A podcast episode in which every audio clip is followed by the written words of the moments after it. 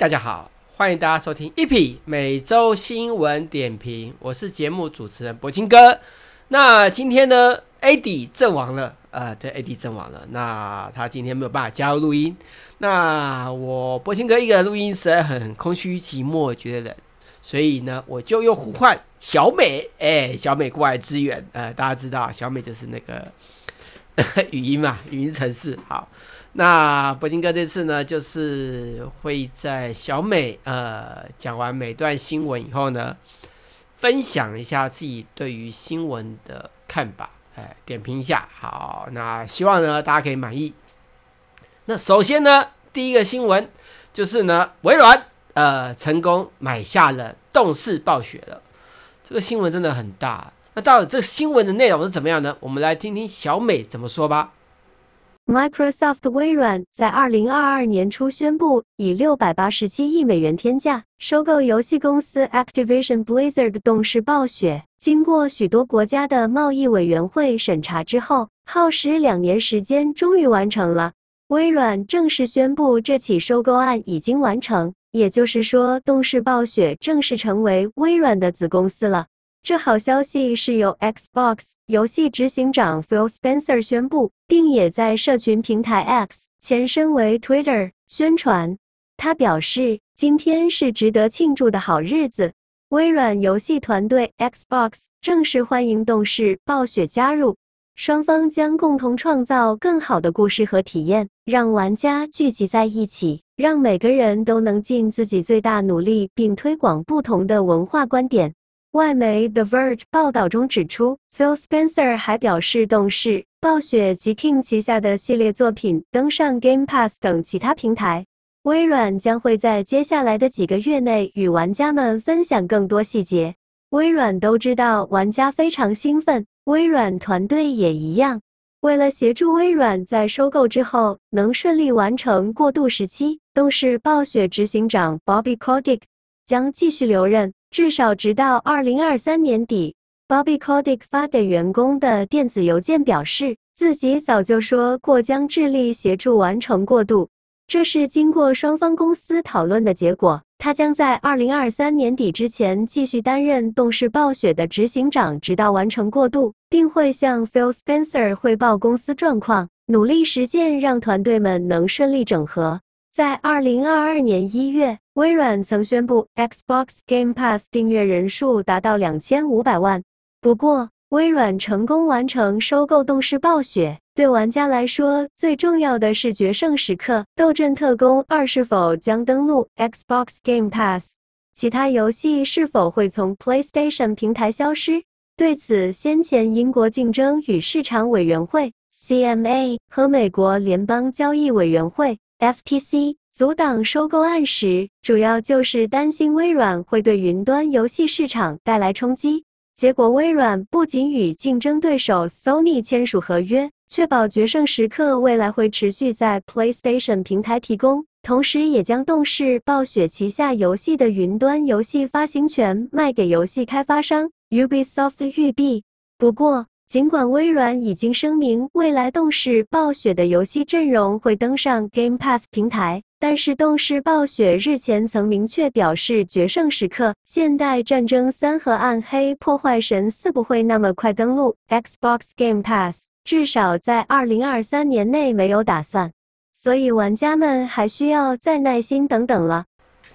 好，那关于。这次微软买下动视暴雪这个新闻，其实博兴哥呢觉得不意外。为什么呢？虽然呃中间有欧盟啊，还有就是有那个英国的那个 CMA 啊、有做一些阻挡，甚至连美国的那个那边也有做一些阻挡，这个反垄断部分。那最后还是过关。为什么会过关？其实很单纯，就是博兴哥个人认为。就是如果说微软要垄断，就是应该说微软购买了动视暴雪，就会垄断这个游戏市场。那我觉得是不是应该先对 Sony？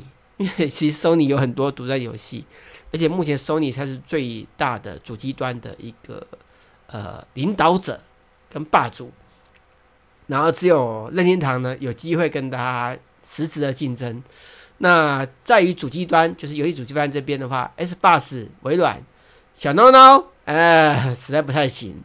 所以虽然动视暴雪有很多很棒的 IP，很好的游戏，但微软买下这个东西，不代表就一定有机会呃拿到或者干掉或是独占这个市场。这不是跟我的看法。不管怎么样，不管怎么样呢，我们就观察下去吧。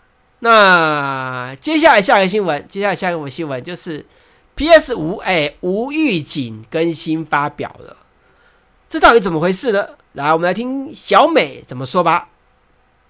Sony Interactive Entertainment 索尼互动娱乐，简称 SIE，在无预警之下公布改版 PlayStation 五游戏主机，简称 PS 五。尽管这消息已经传了许久，但突然推出仍惊呆许多玩家。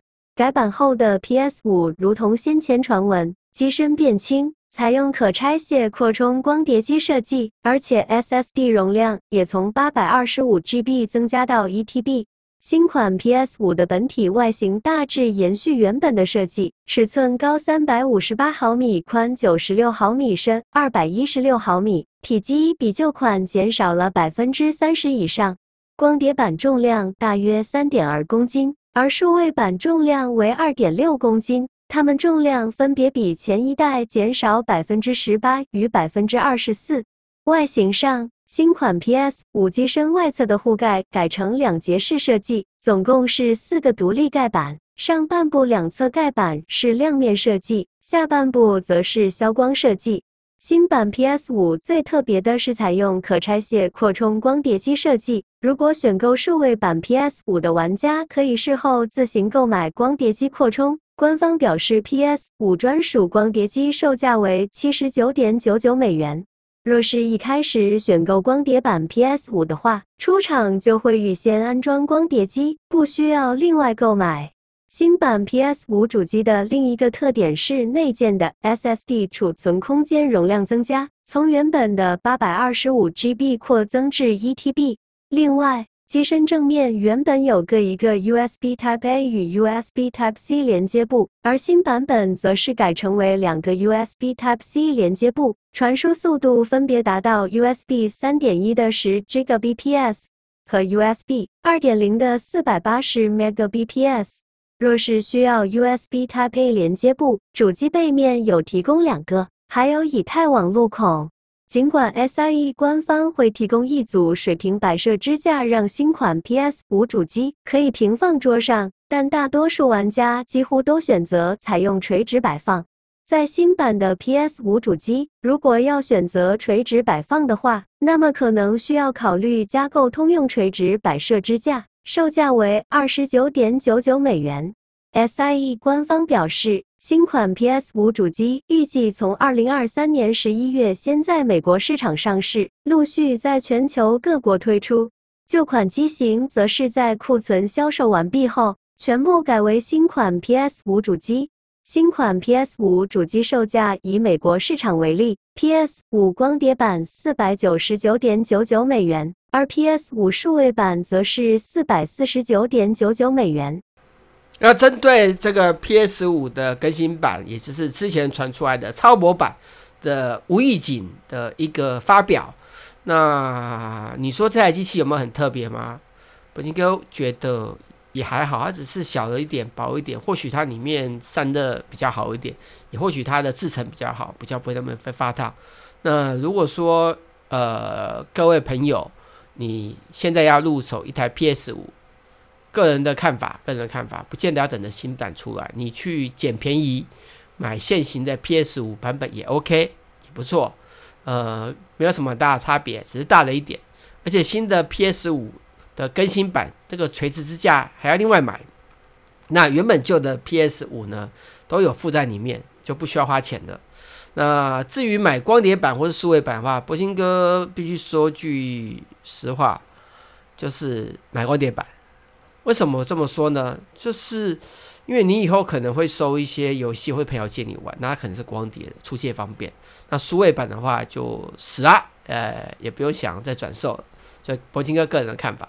那不管怎么样，不管怎么样，那索尼还是更新了。那接下来这个新闻呢，就是 Google 的一个新功能，就是它也跟 Bing 也跟 ChatGPT 的新版一样，有提供输入文字就可以自动生成 AI 影像。那这功能到底好不好用呢？我们来听听小美看她怎么说。如果在 Google 搜寻输入文字可以直接生成图像的话，那是不是会很方便？Google 近日宣布的 Search Generative Experience，简称 SGE 功能，就是将生成式 AI 导入 Google 搜寻，能将想法变为图像，或者在搜寻时能快速取得草图。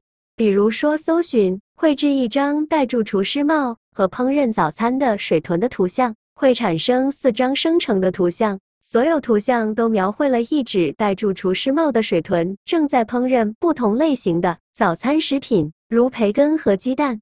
这项 SGE 功能是透过 Google Search Labs 提供，只需在 Google 搜寻栏中输入文字句子后，SGE 会依据这些文字内容创造生成四张图片。Google 官方测试在搜寻栏输入画出一张戴厨师帽、准备做早餐的水豚君。生成式 AI 就会自动产生四张可爱的图案，让我们选择。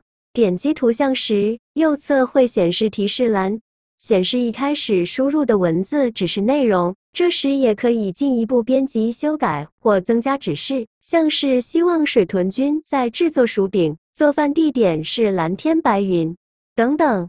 如果在 Google 图片中搜寻“极简万圣节餐桌设定”，则会显示各种图像。使用者可点击创建新东西，查看人工智慧生成的品牌新闻图像选项。该选项会产生一张桌子的图像，上面有黑色桌布、白色盘子和餐巾和蜘蛛装饰。而最近万圣节快到了，大家也可以透过 SGE 功能，利用 AI 生成简洁的万圣节餐桌或创意幽灵狗屋等等。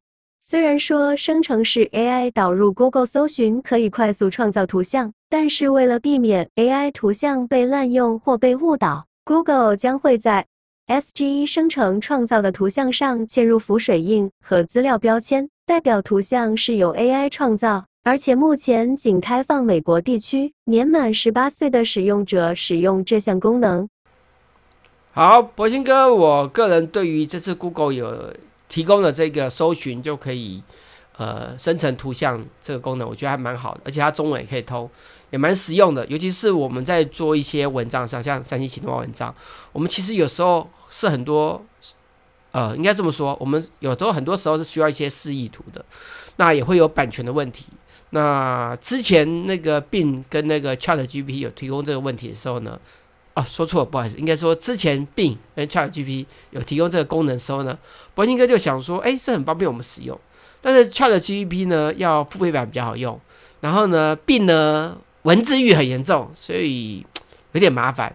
那现在 Google 呢摄取二的功能，那我觉得真的很方便，像我们这些做新闻的人找一些示意图来用，还不错。好，那我们先休息一下，等一下继续今天的主题吧。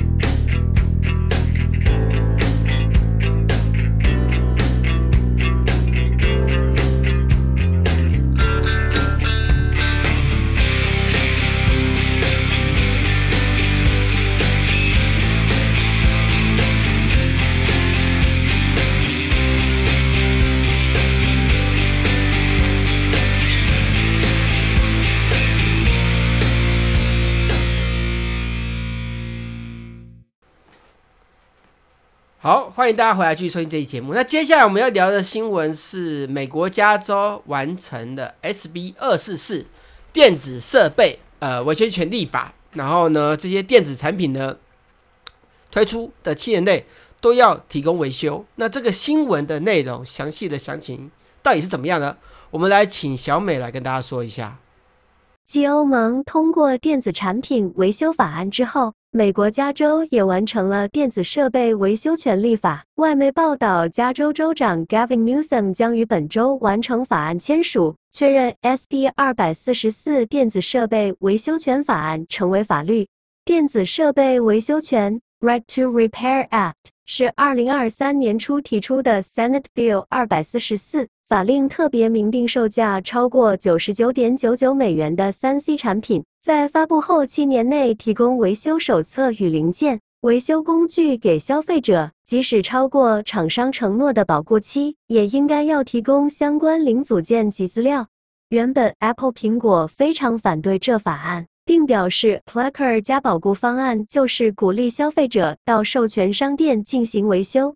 然而，就在八月底时，Apple 苹果态度一百八十度大转变，表示支持法案，并愿意提供工具与服务，让使用者能自行修复故障的三 C 产品。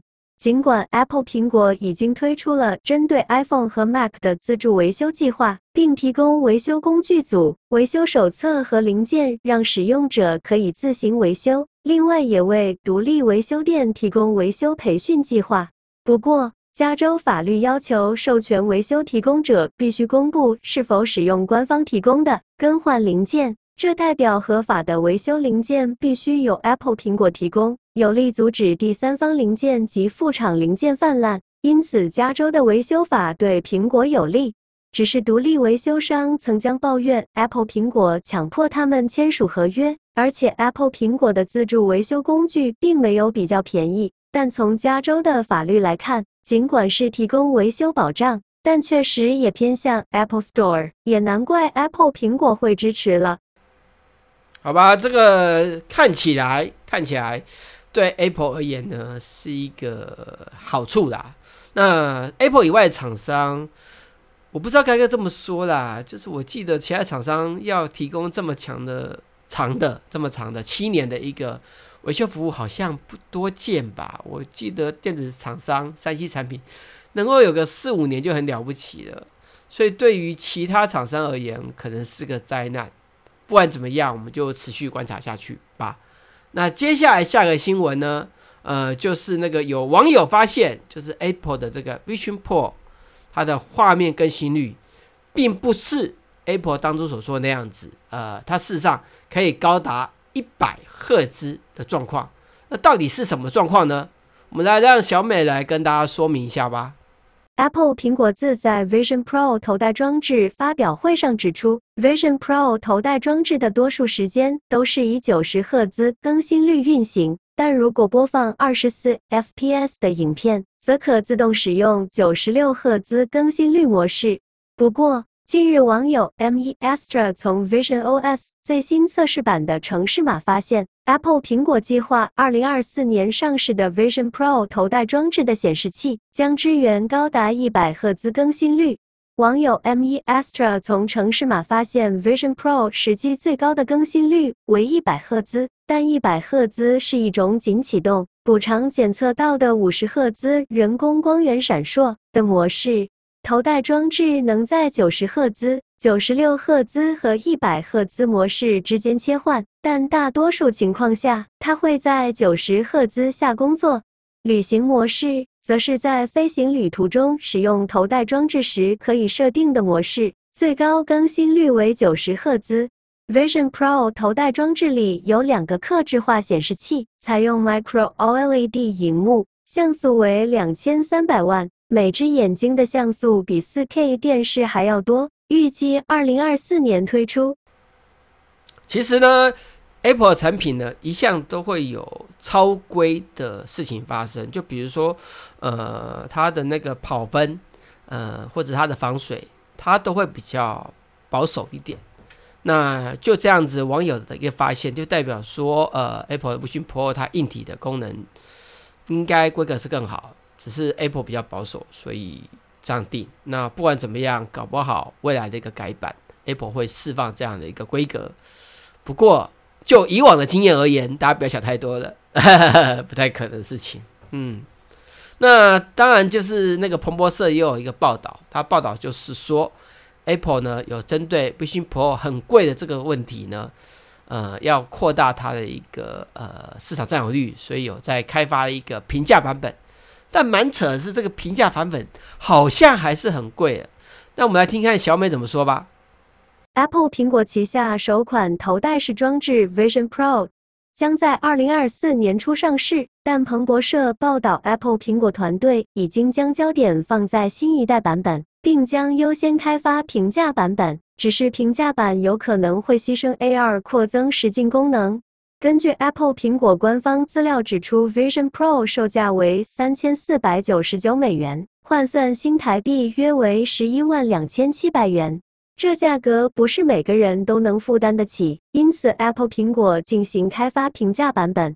但是价格无论再怎么平时，依彭博社科技记者 Mark Gurman 在最新一期的 Power On 时事通讯指出，平价版的价位目标是一千五百美元至两千五百美元范围，换算新台币约四万八千三百一十元至八万零五百二十元，而且将取消 iSight 功能，如此一来就无法透过 OLED 显示器将使用者脸部表情的投射给其他人。外媒925 Magazine 认为取消 iSight 功能是很好的选择，因为这项功能对于实际佩戴者没有任何好处。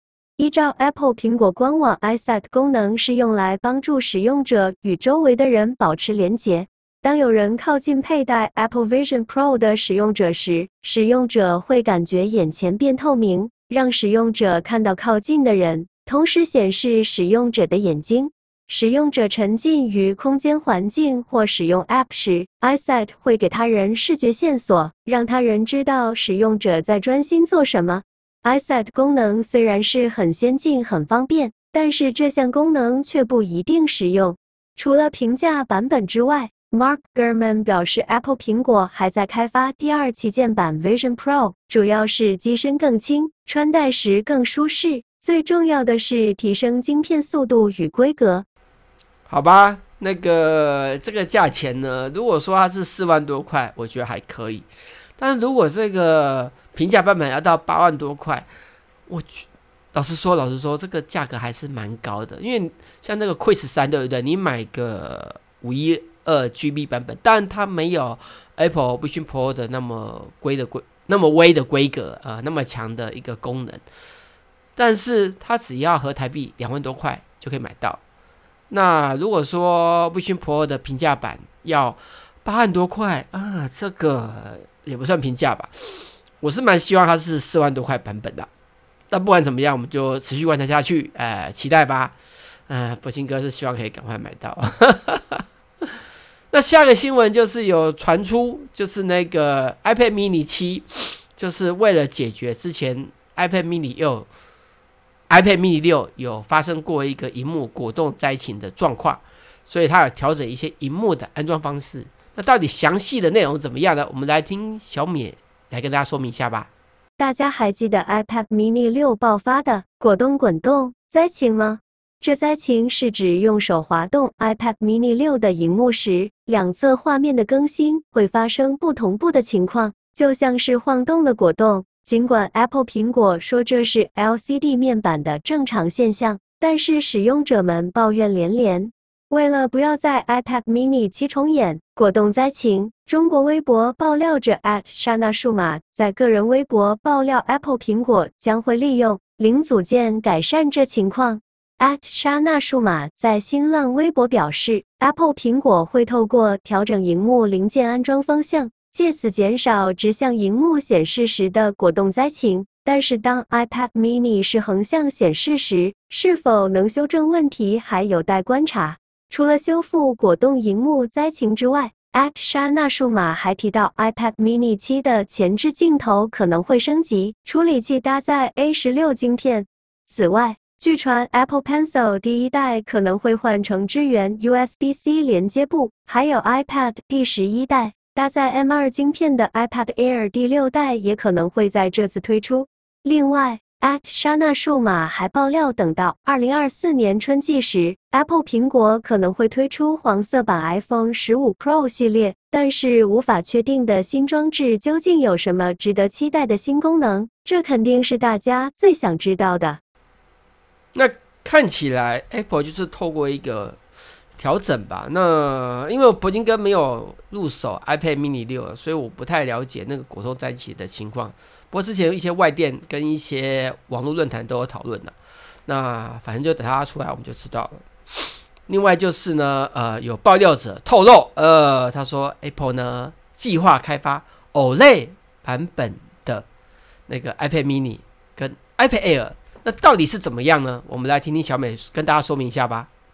韩国爆料者在韩国社群平台 Naver 上发文指出，Apple 苹果计划推出搭载 OLED 显示器的 iPad Mini 和 iPad Air。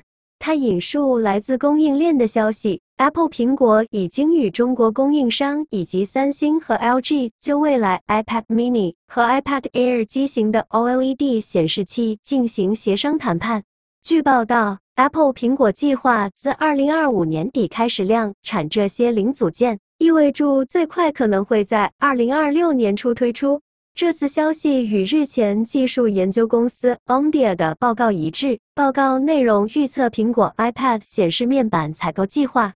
Omdia 称，Apple 苹果的策略是两款中阶 iPad 将转向搭载 OLED 荧幕，这是2026年 OLED 策略的一部分。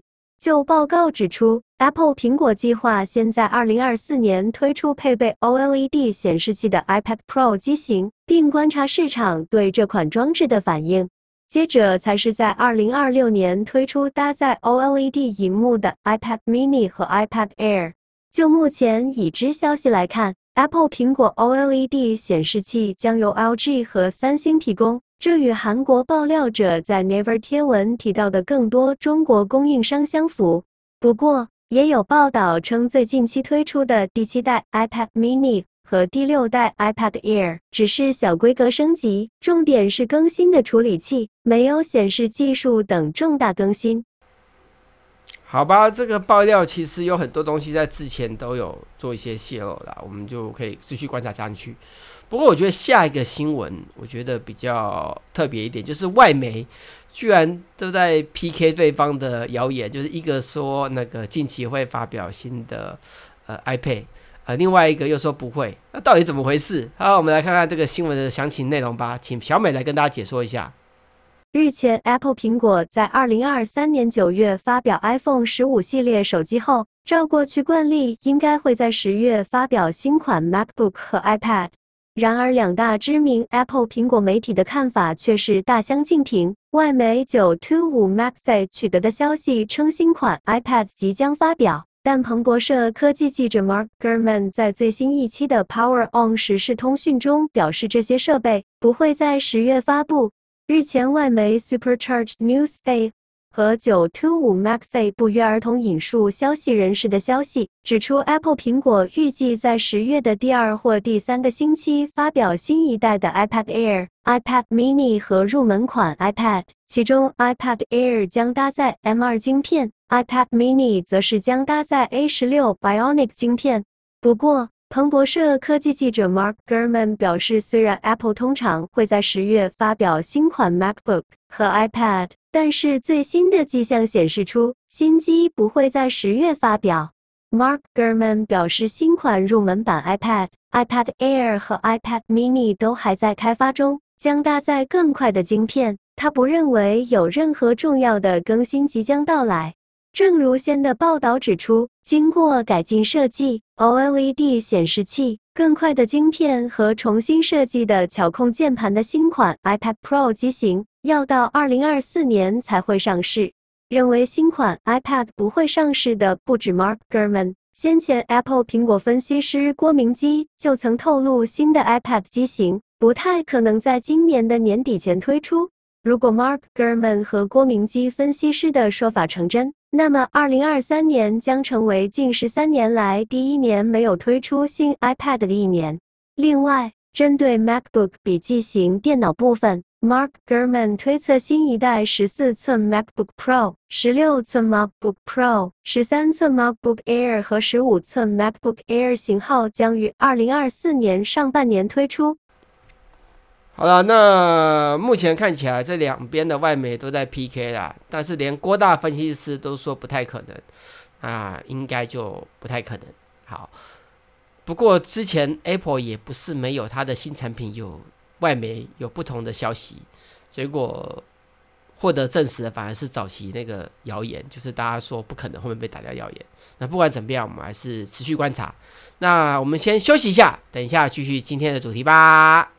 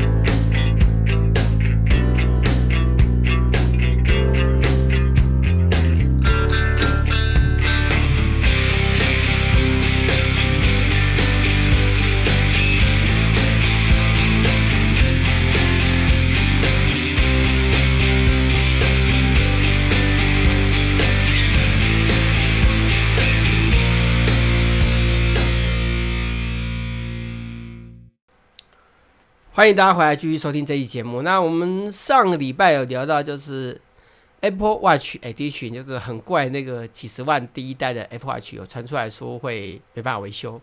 那 Apple 已经正式公告了，就是它就是不能维修。当然不能维修不只不是只有它，还有其他的第一代产品。那我们来听听小美来跟大家说明一下，还有哪些产品，哪些 Apple Watch 是停产的过时产品吧。Apple 苹果稍早更新官方支援网站上的过时产品和停产产品列表，就如同先前 MacRumors 所取得的内部备忘录资料，Apple Watch 第一代已经被列入停产产品清单。这也代表这款手表无法在 Apple Store 零售店和 Apple 授权维修中心进行维修或更换零件。根据 Apple 苹果公司规定，上市销售超过五年，但未满七年的产品就称为过时产品，销售超过七年的产品就会被列为停产产品。Apple 不再为停产的产品提供所有硬体维修，且维修中心也无法为停产的产品订购零件。在 Apple 苹果官方支援页面里，第一代的 Apple Watch、Apple Watch Edition、Apple Watch Hermes、Apple Watch Sport、Apple Watch 不锈钢版都已经列入停产产品。Apple Watch 第一代没有内建 GPS。防水也仅支援 IPX7 防泼抗水技术，但特别的是，当年 Apple 苹果为了吸引高阶消费者，特别打造 18K 金及玫瑰金版本的 Apple Watch Edition，一只手表就超过新台币四十万元。不过，不管手表再贵，如今还是停产，而且坏了也无法维修。至于第二代的 Apple Watch Series 一铝金属版及 Apple Watch Series 二铝金属及不锈钢版本，则是列入了过时产品名单里。其中 Apple Watch Series 一可以算是 Apple 苹果推出的第一款平价表款。当年 Apple Watch Series 一售价是二百六十九美元，而 Series 二售价则是三百六十九美元。如今，Apple 苹果平价版手表是 Apple Watch SE，售价是新台币七千九百元，美国售价二百四十九美元起。好吧，那个 Apple Watch 第一代停产、停止维修，没有料件提供，这个是不意外，迟早会发生的事情。但是连那个黄金 18K 金、玫瑰金的版本的 Edition 版本都 GG 了，我觉得。好吧，就跟我上礼拜说的一样，你还不如买只劳力士。那再来就是呢，我们都有拿到 iPhone 要更新嘛，然后这次新的 iPhone 十五，那个就是它的 OS 预载灾情特别多，然后 Apple 呢，就是有传出来，就是 Apple 呢，现在一个研发研发就是呢，在手机这个 iPhone 还没卖出去之前呢，就可以自动更新软体。可能就是为了解决这个问题啦。那我们来看看这到底是怎么回事。每当开箱 3C 产品进行开机设定时，系统都会自动检查新韧体或作业系统，就算是 iPhone 也不例外。根据彭博社科技记者 Mark Gurman 在最新一期的 Power On 时事通讯里透露，Apple 苹果正在开发一套系统，希望不需要开启 iPhone 包装就能进行软体更新。Mark Gurman 透露，Apple 苹果设计的这套系统是由一个类似垫子的装置组成，只要员工把未开封的 iPhone 包装盒放在垫子上，就能触发更新。这垫子能以无线方式让 iPhone 自动开机，进行软体更新，等更新完成之后再自动关机。而且据称，这套系统预计会在2023年底前在 Apple Store 直营店率先推出。不过，如果不需开箱也能更新作业系统的方式真的可行的话，Apple 苹果可能不只会提供 iPhone 上使用，也可能会推广到 iPad、Mac 等其他产品上。我必须说句实话，就是柏金哥说句实话，我觉得关键点应该是在 OS 在新机量产之前，就要把一些重大 bug 都修正，而不是靠这个后面的手法。那 Apple 或许可以用这个方法去解决问题，没错，但是根本的问题还是要做好啊。你的产品的软体的那个 QC 要 OK 啊。那如果说你这么大一间公司，就要靠这个后面的方法去解决这个问题，不只是成本提升啊，另外还有就是对于消费者会怎么看待你的产品呢？老实说，我对于 Apple 产品呢，我对于它的品质跟它的一些。呃呃，就是性能或者是一些 label 上，就是开 quality 的要求，我是看得比较重的，因为这才是它在我心中的品牌价值。麻烦 Apple 你给力一点，好不好？我我也有点受不了你自己每次新的 OS 都把我当成白老鼠，把众多的使用者当成白老鼠这行为，请给力一点，麻烦。那接下来的下个新闻就是那个。DXO Mark 呃，公布 iPhone 十五的 Pro Max 的自拍镜头，居然是评分出来是全世界第一，哼，自拍镜头，那这是怎么回事呢？我们来听听小美说吧。Apple 苹果 iPhone 十五 Pro Max 的相机功能升级有感，主镜头是三镜头设计，分别是四千八百万像素广角镜头、一千二百万像素长焦镜头和一千二百万像素超广角镜头。在拍照和摄影有所提升，经知名评测平台 DxOMark 实测综合得分一百五十四分，在全球仅输给了华为华为 P60 Pro。不过，iPhone 15 Pro Max 的自拍镜头经过 Xamarin 评测却拿下全球第一的优异成绩。iPhone 15 Pro Max 的前镜头规格是一千二百万像素 f 一点九光圈，与 iPhone 14 Pro Max 相同，但这是新机评测的分数，一百四十九分，却是比 iPhone 14 Pro Max 的一百四十五分更高。DxOMark 没有特别评论 iPhone 15 Pro Max 的前镜头优缺点，但从评测成绩来看，新机自拍镜头在人像拍摄上有微幅提升。自动对焦功能优异，适合团体自拍，也因此才能位居榜首。至于主镜头部分，iPhone 15 Pro Max 的分数是一百五十四分，尽管略输华为 P60 Pro 的一百五十六分，但 DxOMark 评论表示，iPhone 15 Pro Max 受益于增强 HDR 成像，整体拍照和摄影体验相当出色，而且适合拍摄人像。在各种光线环境都能展现令人印象深刻的肤色准确性和脸部曝光，加上快门零延迟，可以捕捉瞬间画面。另外，DxOMark 表示，与先前的 iPhone 型号相比，iPhone 15 Pro Max 远距离变焦功能显著提高，整体效能优秀。不过，有优点就一定有缺点。DxOMark 表示，iPhone 15 Pro Max 的长焦镜头在开始之前，变焦品质相当有限，在光线非常不足的环境下，需要更长时间才能拍照，而且影像会有颗粒感。另外，iPhone 15 Pro Max 摄影时，在最大音量听音乐时会失真，而且在户外环境下，声音可能会被环境噪音掩盖。总之，DxOMark 对 iPhone 15 Pro Max 的相机、色彩准确性等改进都相当满意，也因此分数也相当不错。好吧，魔镜哥因为比较少自拍，所以对这个功能比较无感。那对于一些呃有这个自拍需求功能，可能会觉得很重要。但是我猜的没错，我认为的没错，我判定的没错，大部分需要自拍的人可能需要。自拍完帅帅美美吧，好了好了，不一定啦，随便说说啦。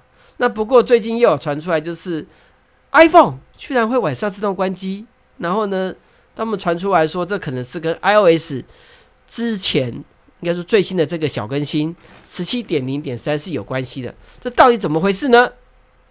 在 Nathan Lesage 发文之后，有许多网友回复自己也遇到类似问题。Dami 回文自己的 iOS 一七点零点三手机也遇到类似情形，网友 Nema Jones、Bobby Bino、Zesina 也都表示自己有遇到类似问题。发生问题的机型布局，既有 iPhone 十四、iPhone 十三 Pro Max、iPhone 十五 Pro 等。外媒九 two 五 Max 编辑 Zach Hall 也发文表示，他有注意到手机会重新启动。但是如果不先输入密码，Face ID 脸部辨识就无法运作。这状况并不常见，但 iPhone 偶尔出现系统崩溃也没什么奇怪的。编辑 Zach Hall 开启设定 App 浏览电池电量历史记录，结果发现自己的 iPhone 也有类似的情况发生。不过，Zach Hall 对此表示，不管电池电量历史记录如何显示，他怀疑 iPhone 是否真的会一直关闭几个小时才重新启动。由于事发时正是睡觉时间，因此不知道手机真正的状态。在 Nathan Lesage 和 Zach Hall 发文之后，有发生类似问题的使用者纷纷回复。Nathan Lesage 推测，这有可能是 iOS 在时间上的一个 bug 错误，也有可能是某些意外导致 Apple 装置发生关闭。但由于目前 Apple 苹果还没有回应，因此还无法确认这究竟是什么情况。那这个情况其实我上次跟 AD 有聊一下，就是 AD。好像有这个问题，然后另外还有跟我们另外一个合作编辑 Make 有聊过，他说他也会，嗯、但是博清哥我没遇到，可能我的人品比较好。另外就是那个，就是我们很多人小时候网咖的回忆，就是那个 CSGO，呃，CS 这个呃绝对武力，哈，它有出二代，然后呢，开发商表示不会有 Mac OS 版本出来，因为 Make 的玩家太少。靠腰诶，来，我们听看小美怎么说吧。第一人称竞技射击游戏《Counter Strike 二：绝对武力二》（简称 CSI） 将会推出 macOS 版本吗？外媒报道，Valve 日前表示，公司最近没有计划为 CSI 推出 macOS 版本。Valve 在 Steam 支援的常见问题回复：随着技术的进步，公司做出了艰难的决定。停止支援 DirectX 9和三十二位元作业系统等旧硬体技术，同样也将不再支援 macOS，因为这些活跃玩家总数还不到 CS:GO 玩家的百分之一。CS2 强制要求所有拥有 CS:GO 的玩家，包括 Mac 系统，进行更新，更新容量达二十六 GB，但在安装更新后，macOS 玩家就会发现这次更新。会无法玩游戏，因为缺乏支援且无法运作。对此，Valve 表示，CS2 未来将专注于支援六十四位元 Windows 和 Linux。如果硬体无法启动 CS2，也可以存取旧版的 CS:GO 但 CS CS:GO 的支援将于二零二四年一月一日结束。换句话说，旧版 CS:GO 迄今都可以游玩。只不过没有官方配对功能，而在二零二四年一月一日之后，官方将不再提供维护，后续问题也不再解决了。针对 DirectX 9、三十二位元作业系统等不支援游戏部分，如果是在 CS2 测试，二零二三年三月二十二日和 CS2 发售，二零二三年九月二十七日期间，在 Steam 上购买游戏的玩家。将有资格获得 Prime Status Upgrade 退款。对于 Mac 玩家，如果大部分 CS:GO 游戏时间是在 macOS 上进行，并且在 CSI 测试到发售期间曾在 Mac 上玩过 CS:GO，就有资格获得 Prime Status Upgrade 退款。但要注意的是，CD Keys 礼物被封锁的账户不提供退款。好吧，听到官方这么讲，我有一些微微的失望。其实是因为我可能也蛮想在 Mac 上面玩那个 CS 的啦。然后现在它的 CS 二代，甚至连之前的 CS GO 都不能，有些遗憾，有些遗憾。好吧，也没办法。那再这个消息呢，就比较特别一点，就是之前呢，特斯拉呢可以用比特币买他的车，现在连法拉利也可以用比特币跟以太币买了。那到底详细内容什么情况呢？我们来请小美跟大家说一下吧。特斯拉在二零二一年三月底曾一度接受以 Bitcoin 比特币购车，但现在加密货币更进一步了，也可以买 Ferrari 法拉利。路透社报道称，法拉利公司现在在美国接受比特币、以太币和 USDC BitPay 付款，并将于二零二四年在欧洲市场开放加密货币付款。多数公司都会避免使用加密货币，毕竟加密货币的波动相当大。在二零二三年二月，本站就曾报道，Tesla 特斯拉在二零二二年的 Bitcoin 比特币账面损失为二点零四亿美元。即使扣掉二零二二年出售比特币所赚的六千四百万美元利润之后，特斯拉在整个年度的净亏损仍高达一点四亿美元。这次法拉利接受以加密货币付款，是否也会遇到类似情况？